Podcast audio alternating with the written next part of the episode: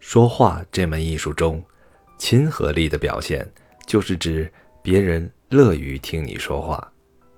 说话是主客体之间的双边活动，如果缺乏亲和力，对方连你说的话都不愿意听，你说什么话，对方也没有听进去，沟通交流的途径就不能畅通，说话的目的绝对无法实现。想要让自己说话的时候具有亲和力，必须先培养自己待人处事的亲和力。首先，要对自己有深刻的认识。只有正确认识自己，看清楚自己的优点和长处、缺点和不足，才能看到别人的优点和长处，才能尊重别人、包容别人。你处处尊重别人、包容别人。自然能够得到对方相应的回报，从而尊重你、包容你、愿意和你交往、乐于听你说话。其次，要存感恩之心。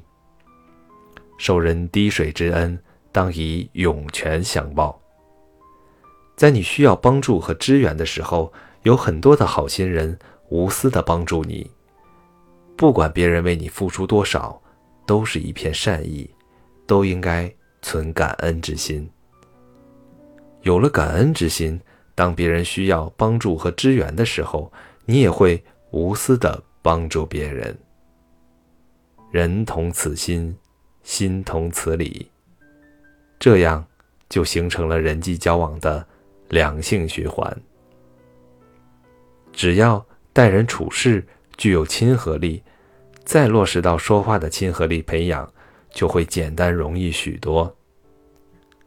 说话之前，大多要与人握手，此时不妨多握一会儿。这多一会儿所传递的，不仅是自己手掌的厚度和温度，还有自己的诚意。坚持在别人背后说他的好话。别担心别人听不到，不要在别人背后说他的坏话。尊重你身边的每一个人，特别是你不喜欢的人和地位比你低的人。同时，多做自我批评，少做甚至不做自我表扬。要不吝惜为别人喝彩，要善于聆听别人的讲话。在人多的场合，尽量少讲话。